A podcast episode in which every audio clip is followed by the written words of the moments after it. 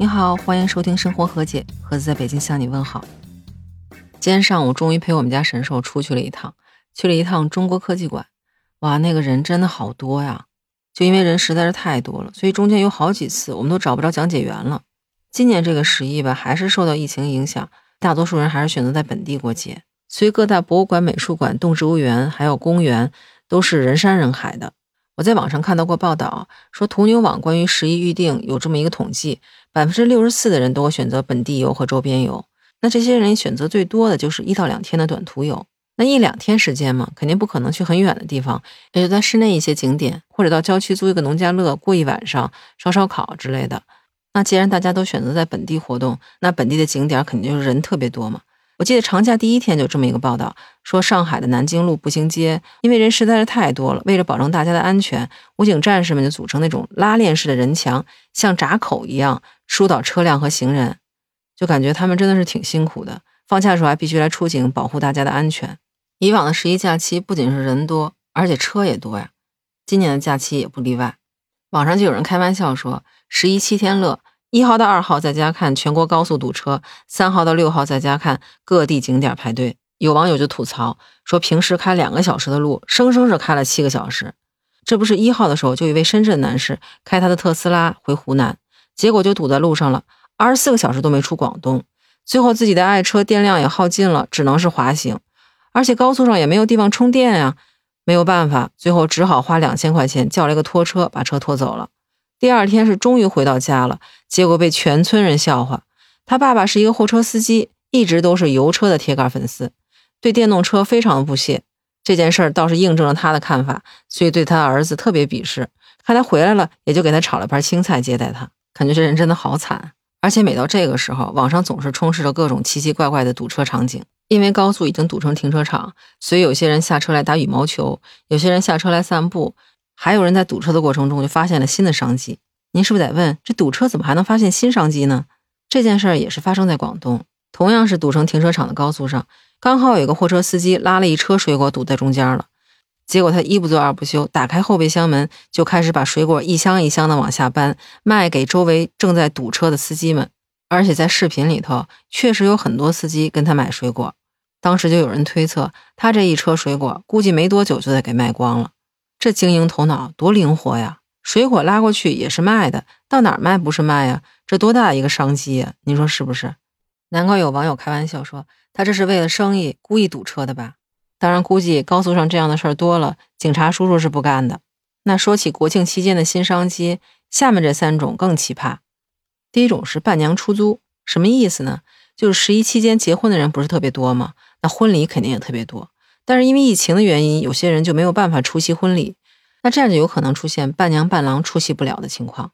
那这种情况下，新娘新郎又很难在短时间内找到合适的人选进行替换，于是有需求就有供应，有些人就在网上出租自己当伴娘，而且薪资还不低，每一场大概是三四百的样子。不仅如此，还有免费的婚宴可以吃，是不是听起来还挺不错的？但是听起来容易，做起来可不容易。首先做伴娘嘛，你也知道跑前跑后的非常辛苦。其次，作为一个假扮的伴娘，还不能让亲朋好友看出来她是冒牌货。所以一般情况下，他们要在婚礼之前就跟新娘联系，和她见面进行沟通。在婚礼的时候，他们也是把新娘当做真正的朋友来对待。这样的话，大家都看不出来她是冒牌的了。另外，做这一行随机应变的能力也是必须的。比如说，网上就有人提到。之前出租自己做伴娘的时候，有个新娘的妈妈就问她和新娘到底有什么样的共同经历，结果当时她就愣住了。还好她反应快，所以马上开始编故事，就这么着把这事儿给圆过去了。当然，这份工作除了赚钱以外，更大的一个好处是，他可以交到一些新的朋友，也算是赚钱交友两不误吧。第二种叫做宠托师，这三个字儿就是宠物的宠，托管的托，师傅的师。顾名思义，其实就是假期的时候，因为主人没有办法看管小动物，所以就委托他们上门去喂自己的小宠物。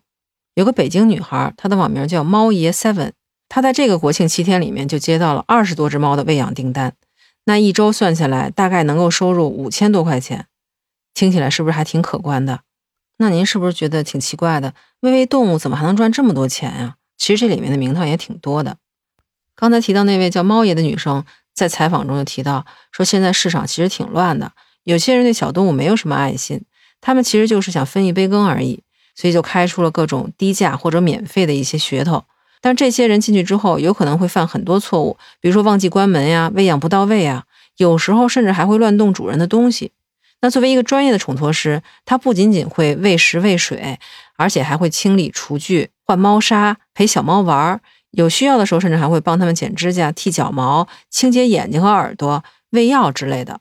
而且这所有的工作完成之后，他还要进行一个全屋的检查，看看门窗是不是锁好了，看他所有的工作是不是都完成了。并且他还会为客户提供一个全程的录像，还有小动物的照片他觉得这个工作除了赚钱以外，因为每一次被小猫咪喜欢的时候，还有那些怕生的小猫愿意接近他的时候，他都会觉得特别有成就感。第三种叫海边代写，这种其实也不难理解，就是字面意思，在海边帮别人写一些定制的祝福语，然后拍照发给对方。这样的生意大概是每单几块钱到几十块钱不等。当然，如果是做得好的话，价格可能会更高，也有可能达到几百块钱一张。而且有报道说，这样的订单还挺多的。您是不是觉得挺奇怪的？这种东西是什么人来买呀？它主要是流行在学生圈子里头，所代写的内容呢也都不一样，要么就是送给同学的祝福，要么就是对偶像的表白。那什么样的人才能做这样的工作呢？首先他需要会画画，其次他要写一笔好字。有报道就曾经采访过一个叫小鱼的女孩，她说她空闲的时候偶尔会接单，而且一个月就能赚五千左右。他估计国庆期间，如果每天能接五十单的话，每单按照两百块钱算，一周就能赚大概七千块钱。但是他所面临的问题是，网上有很多盗图，而且这个工作门槛很低，市场又很乱，价格更是卷得厉害。最重要的一点是，因为这个工作是完全基于流行风嘛，这个风一旦过去之后，有可能就不复存在了。当然，除了这三种以外，在国庆期间，也有很多年轻人选择在集市上摆摊儿，卖一些自己做的小手工艺。也有人会利用部分假期做什么健身教练或者是游泳教练兼职赚钱。看来国庆七天假期，大家各种各样的过法都有。那说到这儿，不知道您的假期怎么安排的？您是不是也是选择本地游呢？有没有感觉景点人超级的多？那当然，如果您对我刚才提到这些奇奇怪怪的新职业有什么看法的话，也欢迎在评论区告诉我。如果您喜欢我的专辑的话，也欢迎订阅评价。那今儿咱们聊这么多，下期见，拜拜。